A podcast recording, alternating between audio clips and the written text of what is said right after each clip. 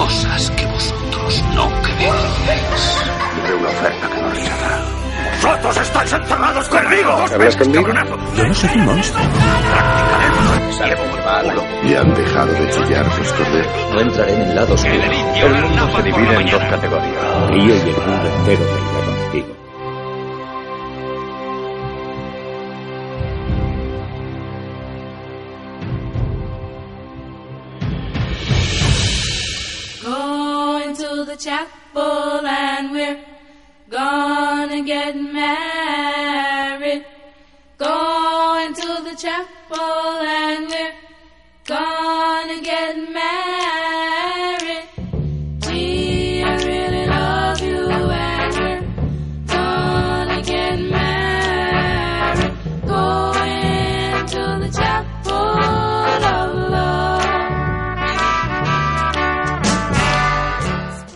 Soy vuestro instructor jefe. A partir de ahora únicamente hablaréis cuando se os dé la palabra. Ya está bien de pisarnos unos a otros. Y la primera y última palabra que saldrá de vuestros sucios picos será Señor, ¿puedo hablar, señor? ¿Me entendéis bien, reclutas? Señor, sí, Señor, señor. sí, señor. ¿Qué coño? No os oigo. Gritad con ganas. Señor, sí, Señor, señor. sí, señor. Si alguno de vosotros sobrevive a este podcast será un experto en la materia. Pero hasta ese día sois lo más bajo y despreciable de la Tierra. Ni siquiera sois seres humanos. Solo sois una cuadrilla de desgraciados. ¿Me entendéis? Señor, Señor, sí, señor. señor. ¿Cómo te llamas, picha floja? Eh, Recluta FJ Santiago, señor. De ahora te llamará recluta Charlie Sin. ¿Tienes algo que decir? Eh, Sí, señor. Estoy muy contento de estar aquí, señor. Y es que eh, recientemente me he dado cuenta de que mi vocación es ser soldado, señor. Todo ocurrió porque hace poco vi Apocalypse Now en una sala de cine. Película que le recuerdo, señor, que dura tres horas y cuarto. Y es que me la pusieron como corto antes de proyectar Blade Runner 2049 en el cine. Me dejó tan encandilado que descubrí que quiero dedicarme a matar amarillos en Vietnam, señor. ¿Eres tú John Wayne o soy yo? ¿Quién coño ha dicho eso? ¿Quién coño lo ha dicho? ¿Dónde está el comunista de mierda que acaba de firmar su sentencia de muerte? ¿No ha sido nadie? Por lo visto ha sido la reina de los mares. He sido yo, señor. Vaya, que tenés aquí un jodido bromista, un bufón. Admiro tu honradez. Me gustas tanto que te invito a mi casa a que te bebas mis cervezas. ¿Cómo te llamas, recluta? Me llamo Agustín, señor. Desde ahora te llamarás recluta de la espuma. ¿Y tú? ¿Me cuentas tu historia? Señor, ¿historia de qué, señor? Cierra el pico, aquí soy yo el que hace las preguntas. ¿Qué pasa? ¿Estás nervioso? Señor, lo estoy, señor. ¿Te pongo yo nervioso? Señor, ¿Señor qué? ¿Ibas a llamarme gilipollas? señor, no, señor. Apuesta que eres esa clase de capullo desagradecido que no tiene el detalle de ver la versión coreana de All Boy. Hueles a pura mierda, a freidora, a aceite pasado. Desde ahora te llamarás recluta fritanga, no te perderé de vista. Señor, sí, señor. ¿Y tú? ¿Cuál es tu nombre, recluta? Javier Muñoz. ¿Y cuántos años tienes, recluta? ¿Hay tantos? Joder, ojalá llegues a la edad que aparentas. Desde ahora te llamarás recluta Matusalén. A sus órdenes, señor, sí, señor. ¿Y su nombre cuál es, señor? Mi nombre es el sargento de artillería Samu. Y ahora, si me permite esta gentuza, comenzamos el sexto episodio del podcast de cine actual.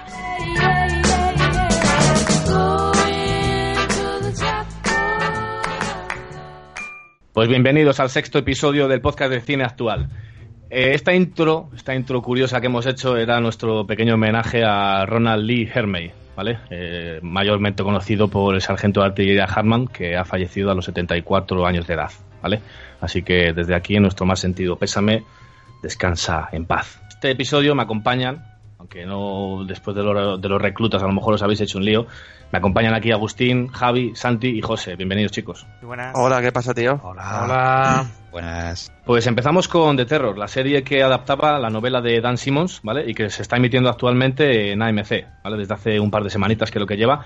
Y yo todavía no he tenido la oportunidad de verla, ¿vale? Porque me, he quedado un poquitillo estancado con Walking Dead, ¿vale? Pero es la siguiente que voy a ver. En cuanto acabe Walking Dead, me pongo con The Terror. Pero yo sé que, señor Agustín y señor Javi, la, sabe- la habéis visto. Por lo menos un par de episodios. Contándonos un poquitillo. Sí, yo he visto tres episodios por el momento.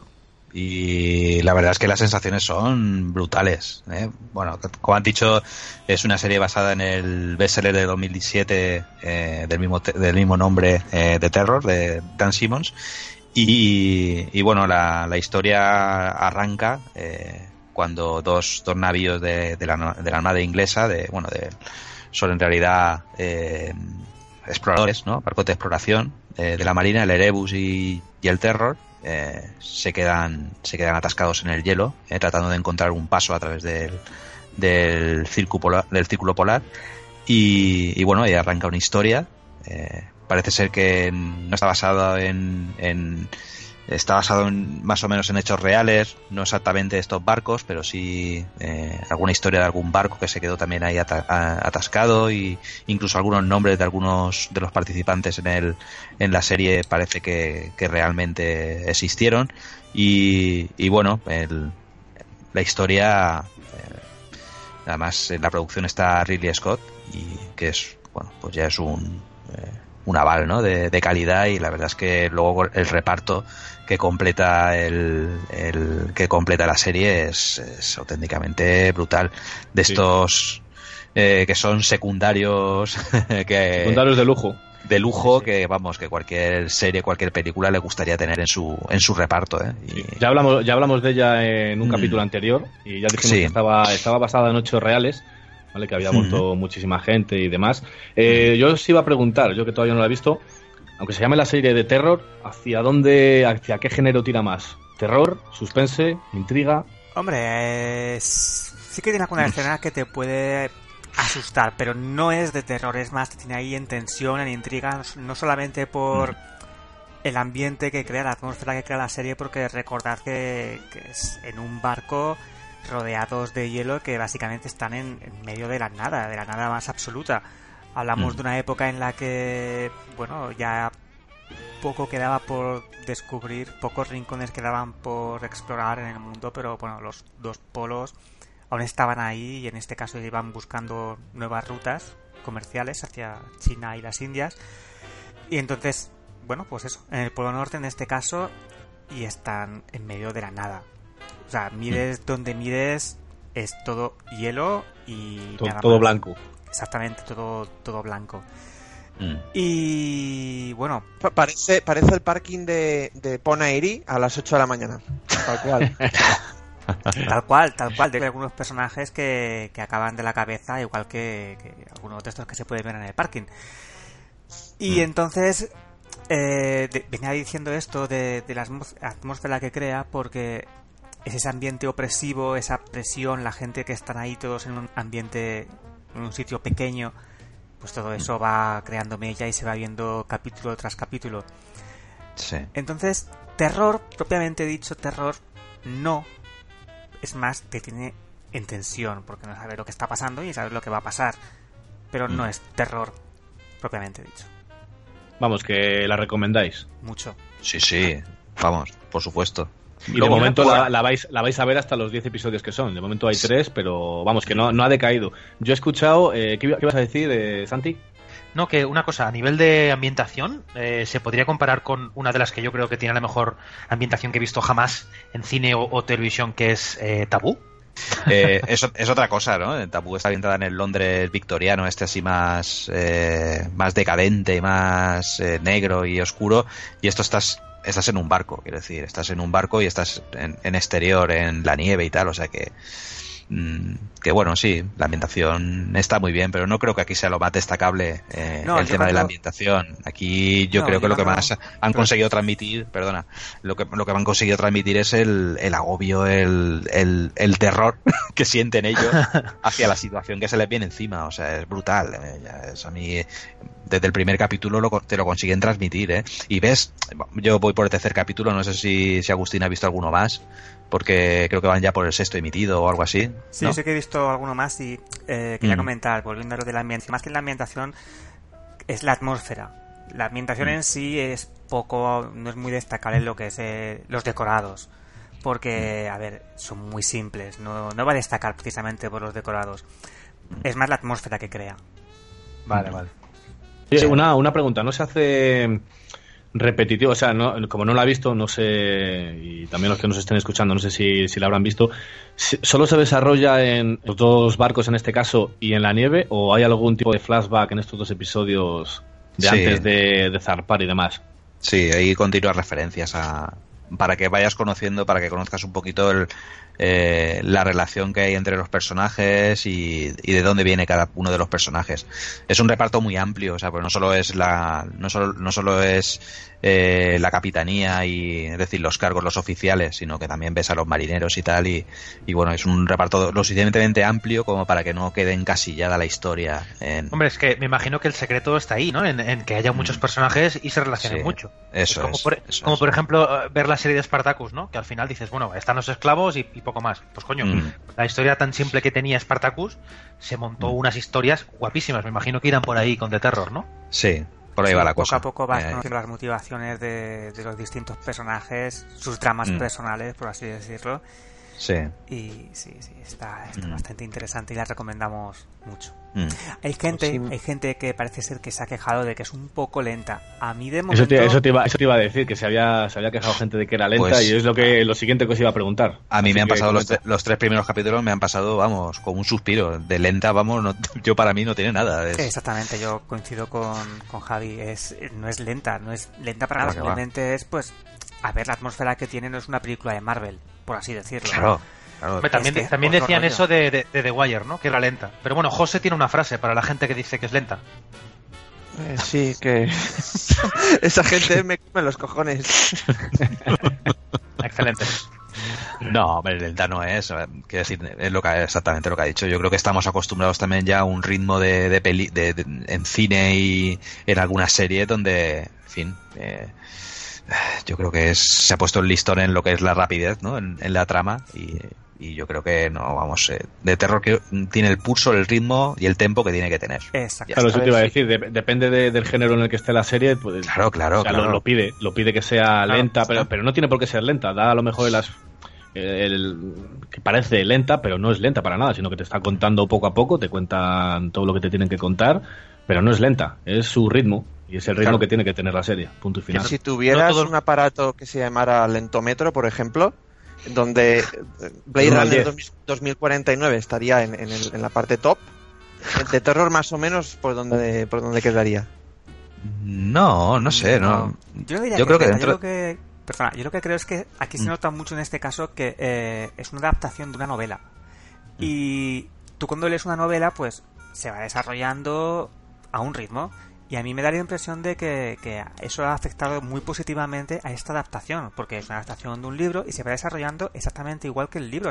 Es poco a poco, pues cada capítulo van pasando cosas nuevas, vas conociendo personajes, vas conociendo sus motivaciones y, y no solamente conocer a los personajes, es también lo que les está pasando, que están perdidos en medio de la nada y bueno, pues están pasando cosas. Bueno, claro, sentimiento de claustrofobia, angustia, todo, claro. Claro, claro, pero todo eso aderezado con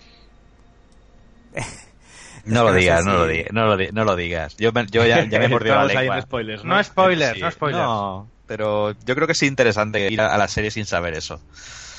Y Sí, ya está. Pues no- no lo- Por cierto, no lo- por, por cierto, me- eh, José acaba de comentar Blade Runner, yo también lo he comentado antes. ¿Me permitís que haga un apunte? por claro. supuesto. Pues si no ha Eh, quedado claro en la, en la presentación, hazlo, hazlo ahora si quieres. Claro, eh, voy a hacer un apunte porque, bueno, en la web de cineactual.net hemos estado recibiendo varios correos y mensajes en el que la gente nos pregunta, oye, ¿qué coño pasa? ¿Qué coño os pasa con Blade, Blade Runner 2049? Que nos ha gustado y tal. Y la verdad es que creo que lo hemos visto todos, los que formamos parte de este podcast, y las opiniones las tenemos muy variadas. Eh, tenemos desde quien le ha encantado y le parece un peliculón hasta gente que le parece una basura. O sea, eh, la cuestión no es esa. Porque hay un aspecto en el que sí que todos estamos 100% de acuerdo, que es que la película es larga. Es larga de cojones. Corta no me- es. Corta No es corta. Fí- Fíjate, yo me acuerdo que cuando la fui a ver era fue por Navidad. Ah, Creo que faltaban un par de días para Navidad. Y, y en los cines donde voy, voy yo, cuando la película es- las películas son muy largas, hacen un intermedio.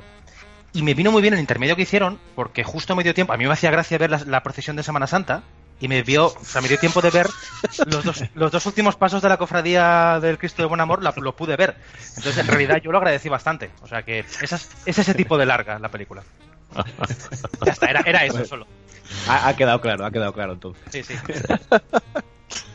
Pues no sé si queréis añadir alguna cosita más de, de terror, salvo que la recomendáis.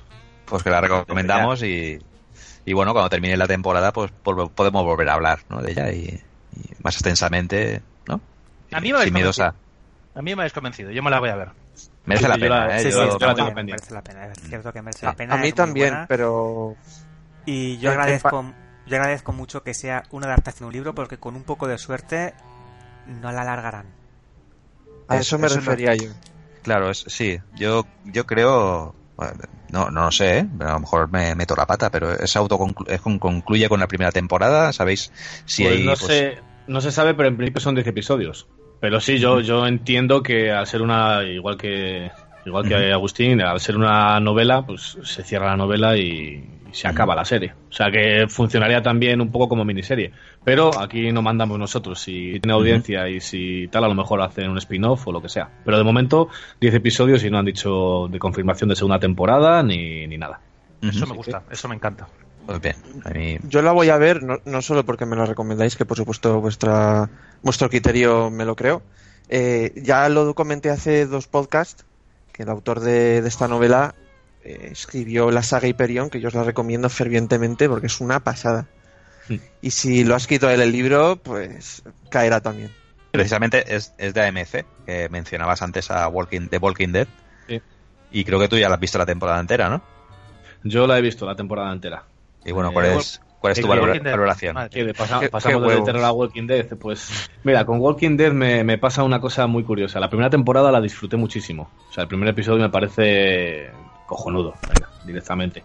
Eh, y luego las temporadas han ido decayendo hasta tal punto de que solo me interesa eh, el inicio de temporada, la mid-season y la season final, ¿vale? Que son los episodios que más tienen, que se lo juntan todo ahí para tener, pues para tener todo, o sea, está y los el resto de episodios me parecen de relleno, me han ido pareciendo mucho más de relleno que según han ido avanzando las temporadas. Y esta última temporada no me ha interesado ni, ni el inicio de temporada, ni la mid-season, ni la season final. O sea, estaba todo como muy. Ya, me, me- o sea, me imaginaba por dónde iban a ir los tiros y creo que he fallado en una cosita. No quiero, no quiero decirla, vamos, pero he fallado en una cosita. Pero es, es muy, muy predecible, muy predecible ya. Os lo sigo diciendo, leeros el cómic, dejaros de la puta mierda de la basura de la serie. La serie tiene más paja que en el granero de los Ken, tío. No sé, a mí con la serie me engañaron, creo que fue con temporada y media y definitivamente no era lo que yo esperaba y no sé. Yo la, la, la sigo viendo porque me, me entretiene. O sea, no es que me entretenga, sino que me llama a verla. No, no me acaba de entretener, pero me llama a verla. Es como decir, ostras, un nuevo capítulo, ha terminado la temporada. eh, Voy a ver voy a ver The Walking Dead otra vez. La, pero no, la o sea, por no es una- inercia. la- Sí, por inercia, sí, sí. No, no lo habría dicho mejor. Yo fíjate, yo, esta- yo estaba viéndola por inercia. Yo la he visto hasta la mid-season de esta, de esta temporada. Y no encuentro el momento ni la fuerza para ver la siguiente, la segunda mitad de la, de la temporada. No sé, no me. Yo pasan, creo que cosita- pasan cosas que te van a gustar, o sea que la, puede, la puedes ver, pero, ya, no sé. Eh, Fíjate, pero lo- si, lo si dejas de verla, si dejas de verla no pasa nada, ¿eh? No- Lo comentaba el otro día. ¿eh? Me, apete- me apetece más ver Fear Walking Dead que, que ver Walking Dead. Hostia, eso ya, creo que con eso ya tenemos veredicto, ¿eh? Me apetece más comprarme unas Panama Jack que ver el resto de temporada. ¿De qué, ¿De qué talla quieres las Panama Jack? 52. Talla Ken eh, Kyle del Street Fighter. Pues bien, dejamos las series de lado, ¿vale? Y os ponemos un pequeño avance de lo que vamos a hablar ahora. Sobre el papel no parecía nada. Un comienzo simple, casi cómico. Una cadencia, fagots, clarinetes. Igual que una caja de ruidos. Luego, de repente, imponiéndose, un oboe. Una sola nota mantenida en el aire. Hasta que el clarinete toma el relevo. La dulcifica y la convierte en una frase deliciosa.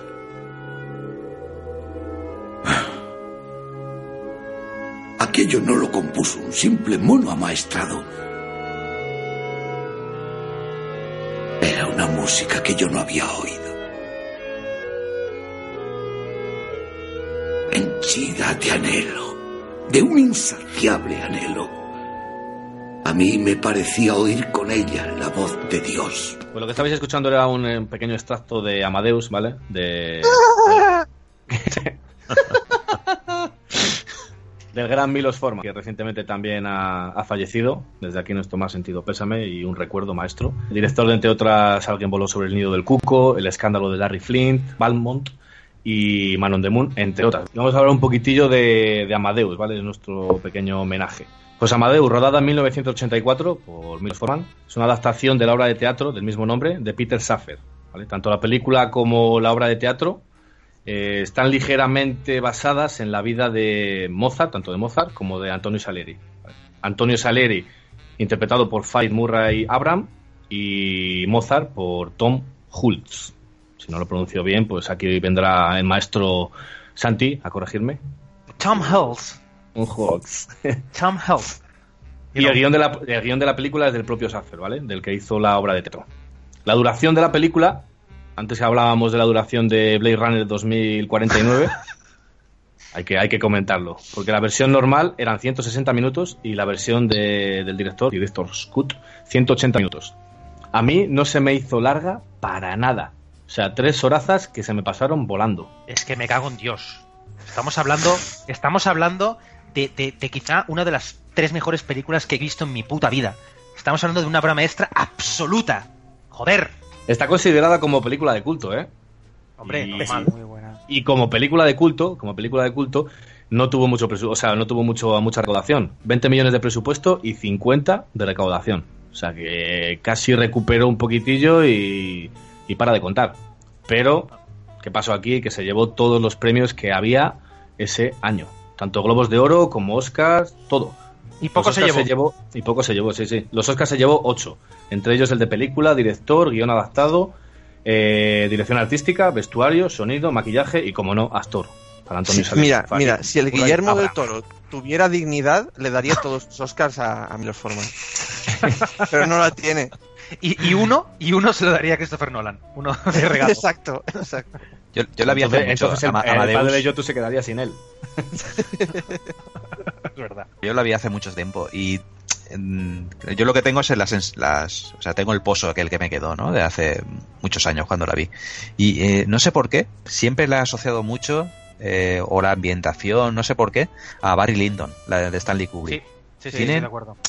Tienen un aire, eh, una luz. atmósfera, la luz, sí, la luz, que te, es, es muy, muy evocadora. Yo, y a mí de, de Amadeus me queda eso, ¿no? El- también eh, esas escenas en la que aparecía Salieri al lado de la chimenea, ¿no? Joder. Total. Y tiene algunas cosas que dices, "Ya, pues se está poniendo los, estoy pensando y me está poniendo los, Hostia, pelos de es que, punta, de verdad. es lo que tengo la carne de gallina ahora mismo. Te lo juro, la Y- carne de gallina. Es, eh, por eso digo que, no habiéndola visto ahora recientemente, puedo, puedo tirar de, de lo que me evocó la película en su, en su momento. Y es eso, ¿no? Yo me queda una sensación de que has visto una película y has visto una película, coño. Pero de, de levantarte y aplaudir y decir. Es que una película de, este, de este tipo que cada dos por tres te hace sentir eh, la piel de gallina, que te hace quedarte embobado. Momentos en los que eh, F. Murray Abram ¿no? está hablando en- a modo de flashback. Es que, que bien está montada y, y diseñada esa peli. Mm. Y empieza a recordar lo mucho que odia a Mozart al mismo tiempo, al mismo tiempo que lo aprecia y adora como si fuera un dios. Sí. ¿Cómo, ¿Cómo esos dos sentimientos pueden llegar a encontrarse simultáneamente? Y es tan creíble. A Mm. mí es, parece magistral esa forma. Eso es cine. O sea, la definición de cine es esa. Generarte ese tipo de sensaciones con una Mm. historia. Sí. Te hace ver la, la rivalidad que tienen uno y otro, pero que se va tornando en admiración. Mm. Sí, sí, y le odia a muerte. Porque es, Sí. es el, es el Salieri quien odia a Mozart, no, no al revés. De hecho, bueno, tampoco voy a explicar más detalles de la película, ¿no? Pero eh, que veas esa rivalidad infinita y además que sean capaces de hacer un biopic de eh, Mozart, pero que Mozart no es el protagonista, sino que es su rival Salieri, eso es que es magistral. Es magistral, chapo. Sí. Sí, sí, esa, sí. esa escena que está el Mozart en el lecho de muerte, está componiendo y venga a componer, y el Salieri va cogiendo las partituras y las va leyendo y va pensando, este tío, es- esto, esto lo ha escrito Jesucristo, tío. Sí. Esto es Es la, brutal. vo- es, la voz, es la voz de Dios en la tierra. Es la voz de Dios en la tierra, es que lo llega a decir. Sí. Y, y- y- y te la ponen. Yo no me acuerdo muy bien si te ponen la música de fondo o, o- o eres tú mismo el que la imagina, el que la recuerda y estás ahí, la estás escuchando, tío. Confutatis. ¡Buah! Está, está muy bien montada esa escena entre el sonido, lo que está pasando en escena, todo eso es, es magistral. Me, me encantó. Le daba todos los Oscars que hubiera que daño, pero todos me refiero, le daba hasta, hasta el corto documental se lo daba. Joder. Lo que sí que es un poco, lo que sí que es un poco Y la, y invent, la moto de agua. También se la daba. lo que sí que es un poco inventado es la, la rivalidad que, que había entre ellos dos, ¿no, Agustín? Sí, es algo que mucha gente se ha creído, ¿no? Que, que realmente se llevaban a matar y, y Salieri odiaba a, a Amadeus, a Mozart, y es mentira, eran coleguitas. En su momento, a ver, es una adaptación y dramatización y por que tenga más gracia lo han hecho así, pero realmente tanto Salieri como Amadeus eran coleguitas, eh, se admiraban mutuamente. Evidentemente Salieri tenía más razones para admirar, pero vamos que aún así pasamos eso por alto, no hay ningún problema y la película está genial. Joder. Por favor, ve- vedla ya. Sí. A mí lo que, lo que me fastidia es que no se haya llevado. Estaba, estaba nominado también eh, Tom Hulce para todos los, los premios, en lo que estaba también eh, Murray, ¿vale? Tanto Globo de Oro como Oscar, y no los ganó. Claro. Se llevó los otros dos, o sea, se llevó Murray tanto el Globo de Oro como el Oscar, pero Tom no. claro. A mí ¿Sabéis me, fastidia, macho, me fastidia. ¿Sabéis que, ¿Sabéis que le dijo Murray Abram, no? A Tom Hulce. ¿No? Le dijo,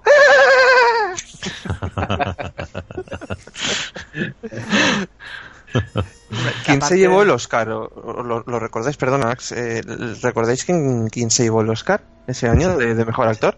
Murray Abram, ¿no? Claro. No, pero el Murray Abrams se lo llevó de secundario, ¿no? ¿O fue también de...? No, no, no, estaban Actor, nominados. a ver, actor, estaba nominado como actor. Claro, Ah, estaban perdona, nominados perdona. a, a- Lo había a entendido principal. mal. Ostras, qué fuerte. Dos actores de la misma peli. Sí, sí, sí. De los dos de principal, porque es que los dos son principal.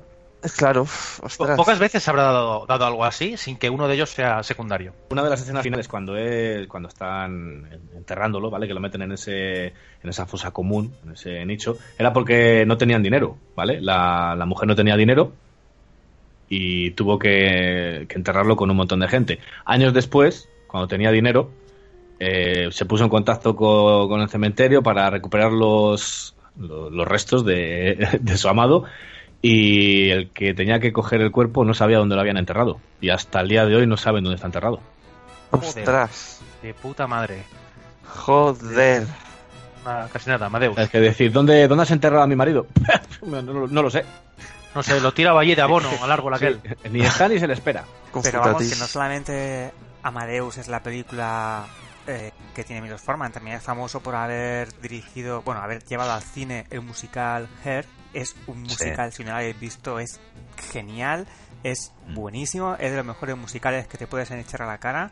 Bueno, hay muchos muy buenos, evidentemente, pero este es de los grandes, del top 3 tal vez. Muy recomendado. También hay que tener en cuenta la época en la que se rodó, que aún coleaba todo lo de Vietnam y, de- y demás, y el movimiento hippie, así que es una película musical muy, muy recomendable. Claro.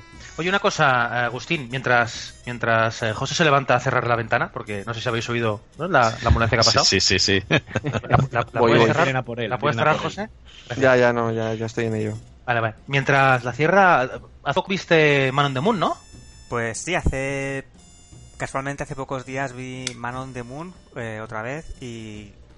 Fabulosa, me encanta esa película. Esa película consiguió muchísimas cosas, eh, por ejemplo, principalmente eh, eh, la imagen de Jim Carrey, porque hasta ese momento Jim Carrey venía de hacer algunas de las comedias más importantes de los últimos años, bueno, en su momento.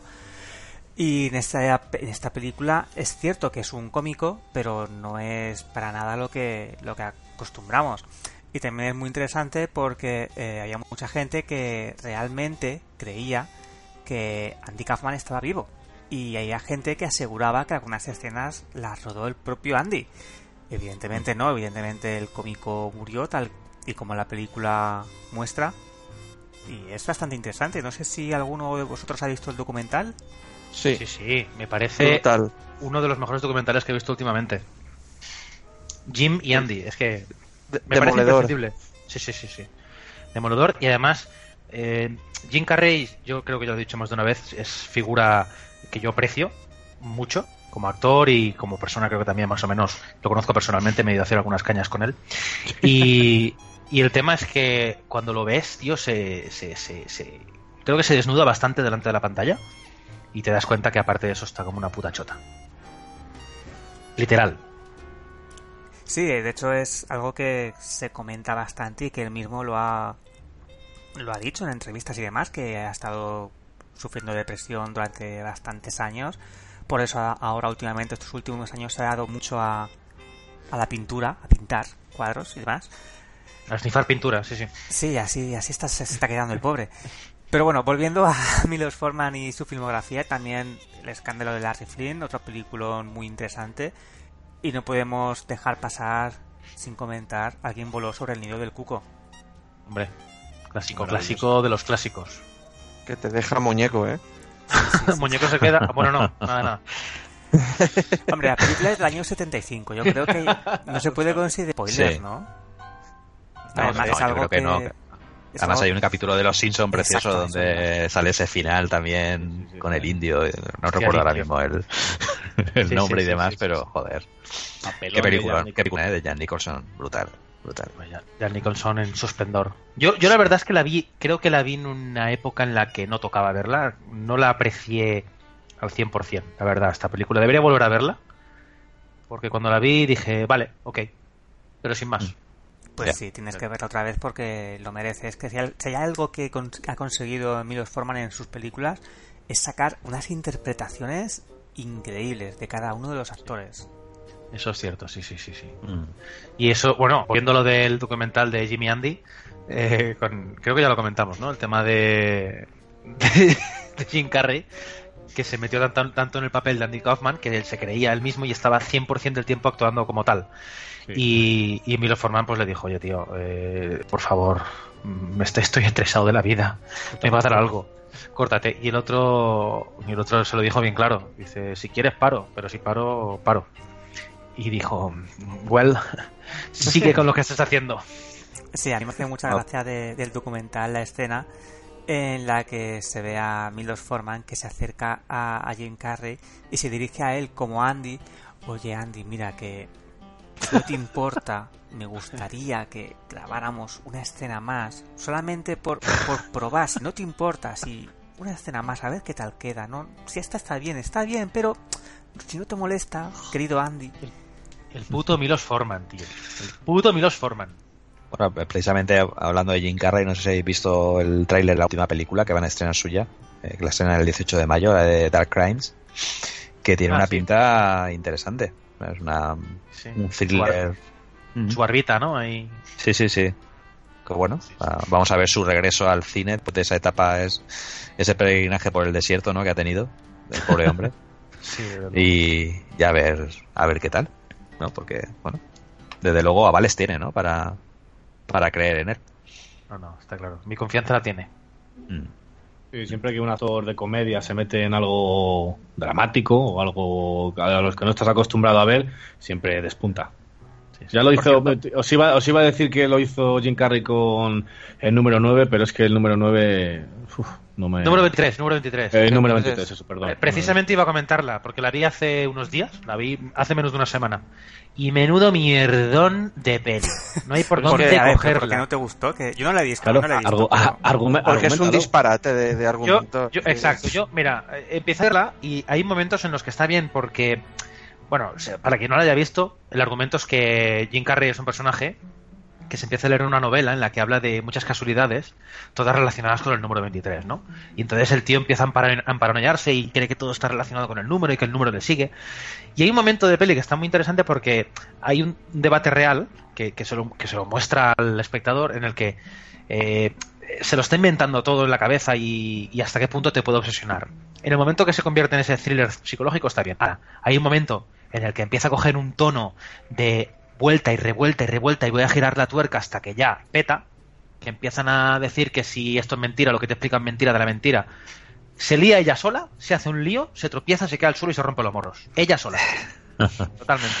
Volviendo otra vez a, a alguien voló sobre el nido de Cuco y a Milos Forman, voy a no sé cómo decirlo, voy a dar un voto de confianza a los que de- de- ponen los títulos a las películas, porque aquí se llamó Alguien voló sobre el nido del cuco, respetando el nombre original.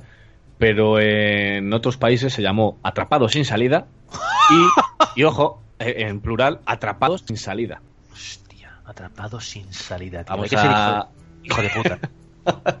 Pues desde aquí nuestro recuerdo a Milos Forman Requiem para Milos Forman. Confutatis para mí los forman. Pues y sí. pasamos al siguiente, pasamos al siguiente tema.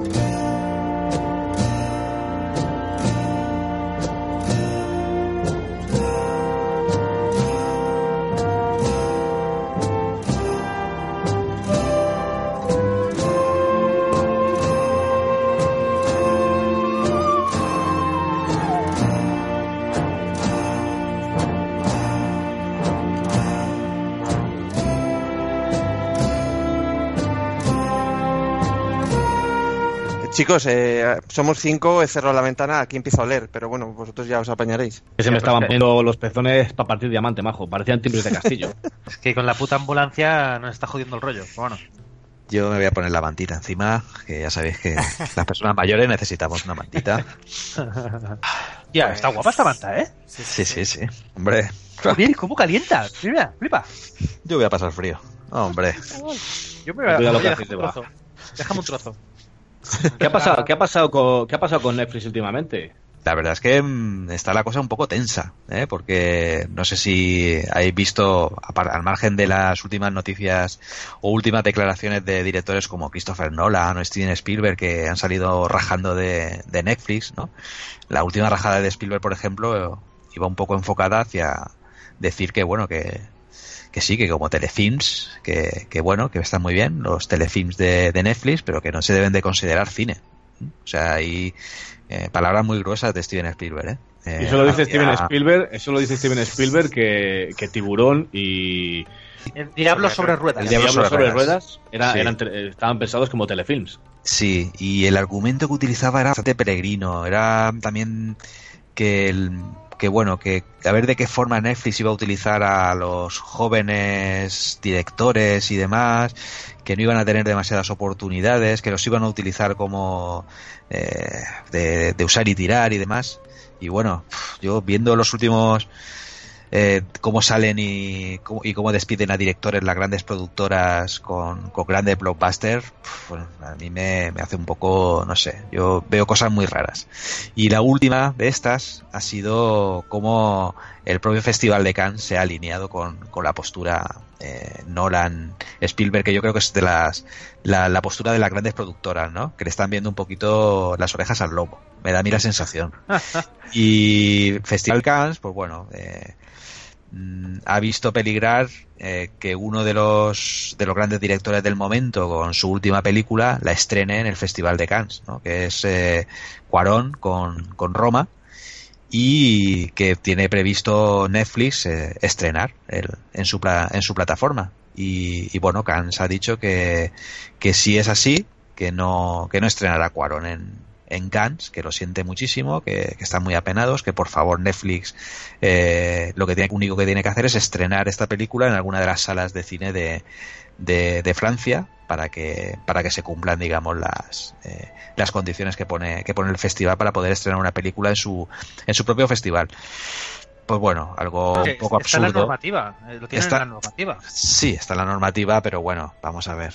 Eh, las normativas, en fin. Eh, yo aquí veo algo más, ¿eh? Yo, igual llámame paranoico, Paranoico. pero pero yo veo aquí veo algo más ¿eh? yo veo presiones a Cans y demás y Puede ser, puede ser. eh, en fin en la última el eh, Thi- Thierry Febon que es el, el director de eh, de, de Cannes ahora mismo bueno, le ha escrito una, una misiva a Netflix rogándole que por favor reconsidere su, posición y que y que bueno que, que permita que Cuarón estrene su película en, en Cannes. Y, Javi, y bueno dime. Javi, espera, no tires de la manta. Javi, eh, ¿hasta qué punto crees o consideras que esto es más allá de una estrategia comercial de vender o no, de un tema de prestigio de estos directores vacas sagradas, véase Spielberg, en los que al final eh, creo que siempre se han alimentado de premios o han considerado que el- la crítica y los premios tienen que estar besándoles los pies? ¿No será un tema... Sí, ¿tú crees, ¿tú crees que Spielberg a estas alturas necesita que sea eh, premiado, necesita que sea reconocido? Hombre, no, No sé sé. el caso concreto de Spielberg, pero nunca subestimes el ego de alguien que está acostumbrado a, a que le besen los pies. Sí, no puedo que sea de el caso concreto de él, pero vamos, de más de uno es muy probable. Yo creo, hombre, a ver, eh, cuando digo Spielberg, evidentemente digo DreamWorks. Eh, en fin, que todo lo que hay detrás, eh, que es un- una productora enorme. Aquí estamos hablando de productoras, eh, no estamos hablando de personas, creo yo. Eh. Me, me da a mí que las cosas van por ahí. De Sí, hecho, alguien tiene, alguien la tiene ca- que tener la voz eh, cantante. De hecho, la carta que ha escrito la, la hija de, de Orson Welles, eh, creo que es Beat- Beatriz Wells, si no me equivoco, correcto. Eh, viene un poquito a, a, a sacar un tema que es muy espinoso y que en Hollywood tratan de, evitarlo lo máximo posible y es el modo en el que las productoras en los años 50 y 60 eh, bueno, se comportaron, bueno, y 40, es, se comportaron como auténticas eh, máquinas de pisotear directores y cómo trataron a su, a su, a su padre, eh, a, a Orson Welles. Eh, cuidado, eh. Entonces, viene un poquito a ensalzar la figura de Netflix, donde es- está dando posibilidad o salida a determinados directores que probablemente no tendrían salida en. Véase el Alex Gardan, por ejemplo. Claro, claro. Sí. Eh, Pero oye, lo, lo de Orson Welles que comentas, yo no sé si hasta, hasta qué punto es cierto, aunque lo diga, la, lo diga la hija, porque yo tenía entendido que precisamente Orson Welles era una vaca sagrada, que a pesar de que no era rentable, porque no lo era, mm, las productoras lo tenían en muy alta estima, porque sabían que hacía productos de calidad. Es como, como cuando a, Spiel- a, a Stanley Kubrick le perdonaban que gastara el doble o el triple de lo- del presupuesto original, o que estuviese Mm. grabando 25 veces más eh, de tiempo que el original, Mm. porque sabían que aquel hombre hacía arte. Ya, pero lo que no sabemos, por ejemplo, es la contrapartida de todo esto. Es decir, a, em, a Orson Welles le permitían simplemente hacer películas por hacer películas, por el prestigio de, de que Orson Welles hacía una película, o a cambio Orson Welles le tocaba eh, hacer un trabajo sucio ahí dentro de la Sí, productora. sí, le tocaba, le tocaba. Le tocaba Claro. hacer eh, películas por encargo, claro. Eso es, pues a Más eso se refiere. Claro, a eso se refiere, creo que se refiere un poco la, la hija de, de Orson Welles. Eh, ah, vamos a ver, tampoco voy a poner un altar a Netflix. Netflix como cualquier otro quiere, quiere pasta y quiere, quiere una, quiere una Sí, situación evidentemente, esto es un preeminente en el, en el mercado, claro. Y, pero bueno, eh, a, a día de hoy, eh, Netflix está dando salida, pues, además, sobre todo en un género que a- yo creo que a todos nos gusta mucho, que es el de la ciencia ficción, está permitiendo muchos estrenos en que yo creo que no tendrían ningún tipo de posibilidad en taquilla, tal como está pla- planteada la taquilla hoy día. ¿eh? Porque no Pues- olvidemos que la, la taquilla hoy día está planteada para que en el primer fin de semana rompan la taquilla, o si no, no eran nada. Sí, Entonces- es un fracaso. Sí, sí. Eso es. Entonces, bueno. se, le tiene, se le tiene el mismo miedo a Netflix que se le tuvo en su día a la tele, al VHS, al cine digital.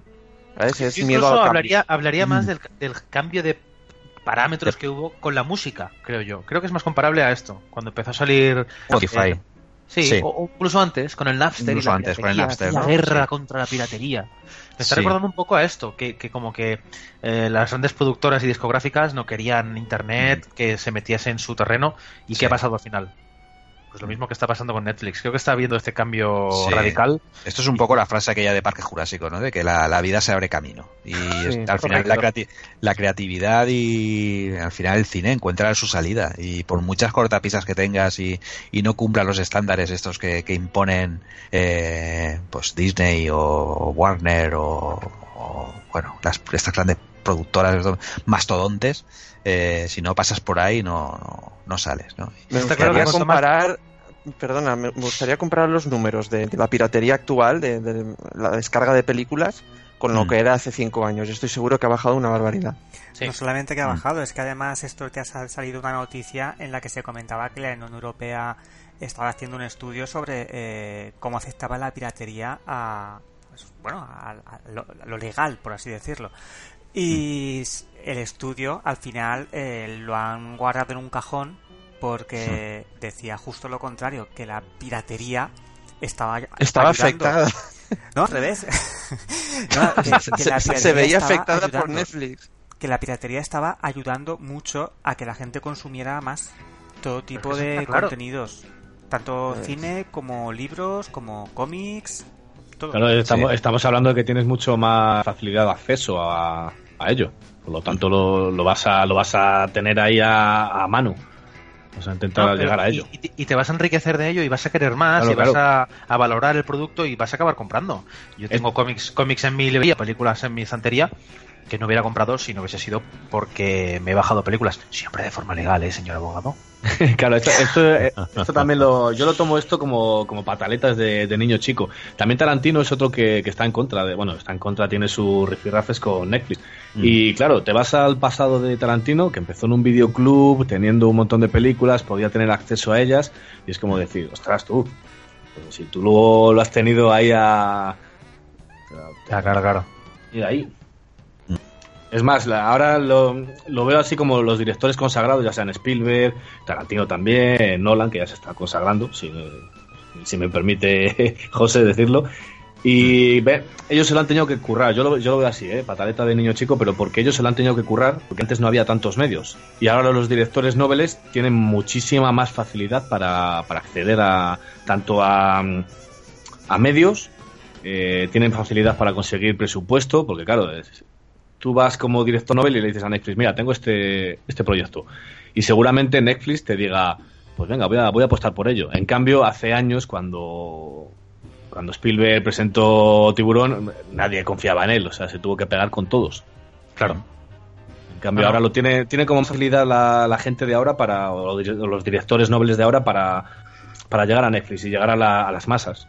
Así. Claro. Sie- Siempre va a haber una guerra entre, entre generaciones, pero cuando hay un cambio tan radical como un, un- decimos Netflix como puede ser cualquier otra plataforma, ¿eh? pero Sí, en realidad sí. Netflix es la más representativa. Cuando Sí. llega un, un- un- un salto tan radical es cuando, cuando más se diferencian estas generaciones. Mm. Veremos a ver dónde queda el debate este cuando, cuando Disney saque su, su canal eh, Ostras, a sí demanda lo va a de streaming. Claro, es que, en fin. Yo Para empezar, no- se no lleva veo- no- consigo todas las de Marvel. Sí, sí, bueno, al margen de todo eso, quiero decir que yo aquí no veo un, en el fondo no veo un, un debate generacional, veo un, un cambio en el paradigma de, de la distribución. Exacto, y es ya una, una está. manera distinta de consumir los contenidos. Y eh, claro, las grandes productoras por le jode que, que les toquen el que les toquen el billete y, y ahí están pues eh, ahora mismo Netflix, HBO y no sé si hay alguna por ahí más, creo que sí que hay un par más que bueno, pues están ahí y en fin, Sí, tienes Ama- está- Amazon, Amazon Premium y Sí, cosas así. mm, sí. Bueno, y Yo, vamos a ver. Yo, yo sí no voy más al cine es porque estrenan un mogollón de mierda, pero yo, por ejemplo, a, a Christopher Nolan voy. Como un clavo estoy ahí el día estreno. Entonces, ¿Y vosotros No creéis sé. que no van a no van a estrenar estos grandes, no van a estrenar alguna en Netflix? O sea, yo me imagino Ah, que, que Netflix le dirá, llegará. le dirá a Spielberg, mira, eh, te vamos a dar esto, tenemos este guion y nos gustaría que lo, que lo hicieras. ¿Vosotros creéis que diría no? Hombre, depende. Eh, precisamente, siguiendo el ejemplo de Spielberg, es un tipo que tiene ya una cuenta corriente en la que puede permitirse ser súper orgulloso y decir, pues mira, no lo hago, pero habrá más de uno, habrá más de uno que dirá, oye, pues mira, sí, y si pones un cero más, te grabo esta y la siguiente. Claro. y te hago después un anuncio. Y te hago una. Hombre, ma- Sí. ma- más, que, más que una cuestión de ceros, quizás una cuestión de darle a lo mejor una serie de recursos para hacer la película. Una película que tenga ahí él en el cajón que siempre haya querido hacer y le digan, venga, va, que te la pagamos, zorro. Y diga el O tío, una- bueno, O, o- o- o yo creo que bastaría simple con garantizar la libertad suficiente que luego en la mesa de en la mesa de postproducción no haya un un jerifante de las tuyas diciéndote, pues ahora corta esto, ahora corta lo otro, ahora corta lo Esa es la palabra clave, Que yo- libertad creativa. que yo creo que ahora mismo es el gran peso que tienen todos los directores eh, que empiezan y que entran en cualquier productora de estas grandes. ¿eh? O sea, toda la- Claro. todos los escándalos que estamos oyendo, o escándalos, eh, noticias que estamos oyendo desde hace unos meses o años, eh, en las cuales estos directores más o menos nobles están saliendo disparados de un rodaje. eh, es que la última es la de Han Solo, pero hay detrás una lista enorme de películas eh, donde los, los directores han tenido que salir y meter a un director de confianza del, del estudio, porque no lo veían claro, no veían claro y, y veían que iba a haber luego ahí un trabajo de postproducción y de tal que no, que en fin, que Hombre, de, de- de ahí la figura del productor ejecutivo, ¿no? Que siempre hay la coña en Hollywood de qué coño hace. Pues pone el dinero y da por culo, mm, básicamente. Y se impone. sí. Esto lo pago yo, hago lo que quiero con ello. Yo que pagué. También. Y manda. también quería comentar de, de todo el tema este Netflix y cómo va cambiando la distribución. Distribución, perdón.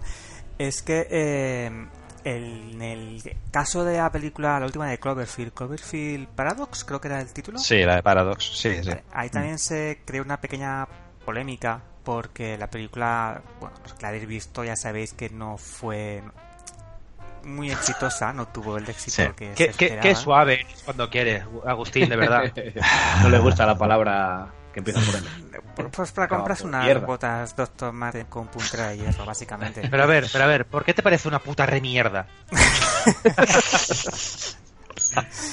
Hombre, a decir verdad, yo no la he visto, pero por lo que me habéis contado vosotros, Sí, buena, buena no es. No te vas ni a acercar, vamos. exactamente. No sé, si fue, no sé si fue Javi o Tony la, la pusieron Sí, sí, yo, yo la, yo la vi y bueno, prefiero no recordar, lo he borrado de mi, de mi memoria. Pues a lo que iba, a lo que iba exactamente, exactamente es esto, que sí que mucha distribución de Netflix, pero en el ejemplo, en el caso de esta película, el resultado no fue el esperado y parece ser, de manera oficial no, pero parece ser que es que creo que fue Paramount, no, no recuerdo qué distribuidora, Para.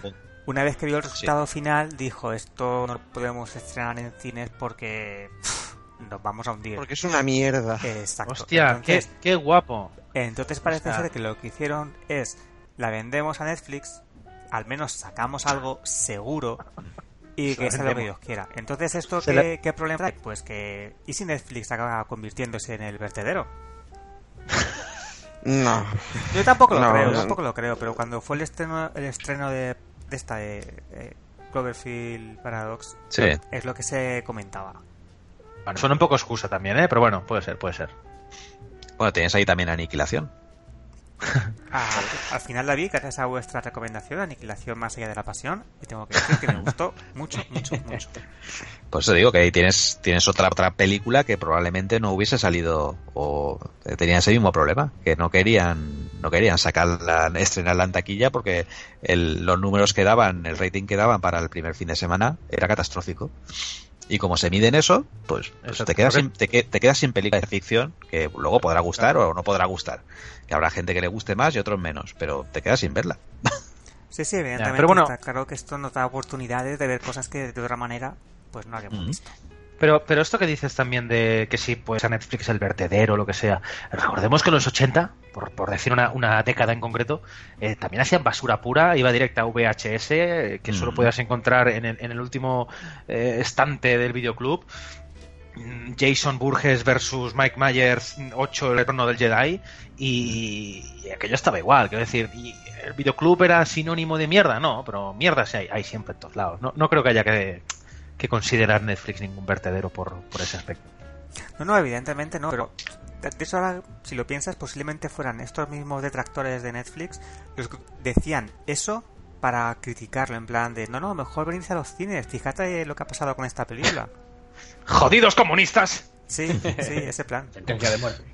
Mira, mira, Netflix es lo mejor que me ha pasado en la vida. Ya no solo por lo que ha dicho Javi de, de la salida que está dando a todo el contenido de ciencia ficción, sino también a, a la gran cantidad de anime que me está dando a conocer y que yo de otra forma pues no vería. Como, por, ejemplo, mm, One Punch Man, que me parece una maravilla, o Full Metal Alchemist Brotherhood, que no es que sea una maravilla, es Sí, que si no no la has visto, ¿para qué vives, gilipollas?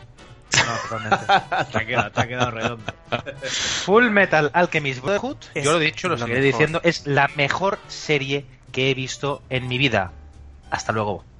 Sin, dif- sin diferenciar ani- animación, acción Sí, sí, real, sí, no. sí. Es la mejor serie y punto pelota. Totalmente de acuerdo. Exacto. Yo también la vi gracias a la recomendación de Santi y cuánto se lo agradezco. Mira, Gracias. es que ahora mismo te doy un beso. Espera que me levanto. Ahí, ahí. Oh, eso no te... Olé, olé, olé. ¿Te has Joder, pinchado o no? Un poquito. ¿Queréis, vamos, Hacemos tengo ¿Queréis? que dejar como, como un rallador de queso. ¿Queréis la matita? ¿Queréis la matita? Cabrón, estás, Es de Donning. Estás, No, estás volviendo- sudando el tío con la manta, ¿eh? Volviendo a la serie, es que realmente es de las pocas series, en, algo que ya hemos comentado en otras ocasiones en privado, es de las pocas series que puedes quitar los personajes principales y la serie sigue siendo igual de buena y sigue funcionando perfectamente. Sí. Es que, es que es toda, tío. Es que argumento, 10. Personajes, 10. Eh, no hay paja. eh, eh, la duración es perfecta. La Eh, comedia entra cuando entra perfecta. El drama es intenso y de verdad te jode vivo. No quiero dar Sí, ejemplos, sí, sí, ni quiero hablar de pe- perros, ni quiero hablar de nada. El perro es el mejor amigo del hombre. Dejémoslo en que el perro es el mejor amigo del hombre. Sí. Joder, tío. Hermano. Full, Full Metal Alchemist Brotherhood es a la televisión lo que la caza del Octubre Rojo es al cine. Es Sí. fuego entre piernas.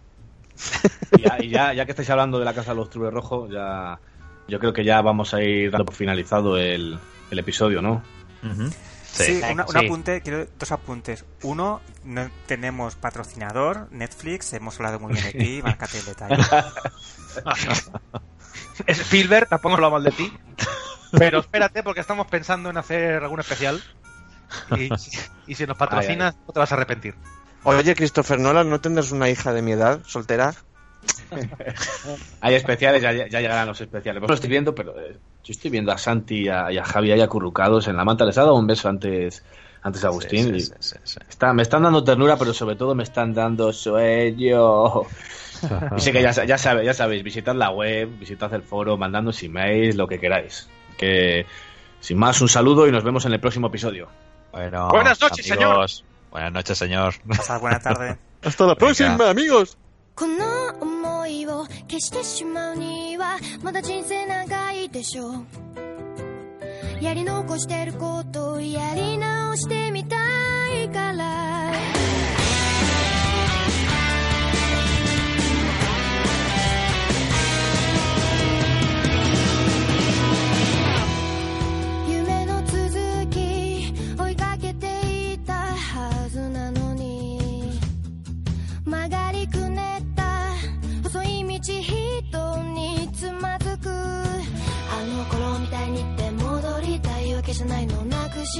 た空を探してる。分かってくれますように犠牲になったような悲しい顔は。やめてよ。次の最後は涙じゃないよ。ずっと苦しく背負ってくんだ。引き見えない感情迷路に誰を待ってるの。白いノートに綴ったようにもっと素直に吐き出したいよ。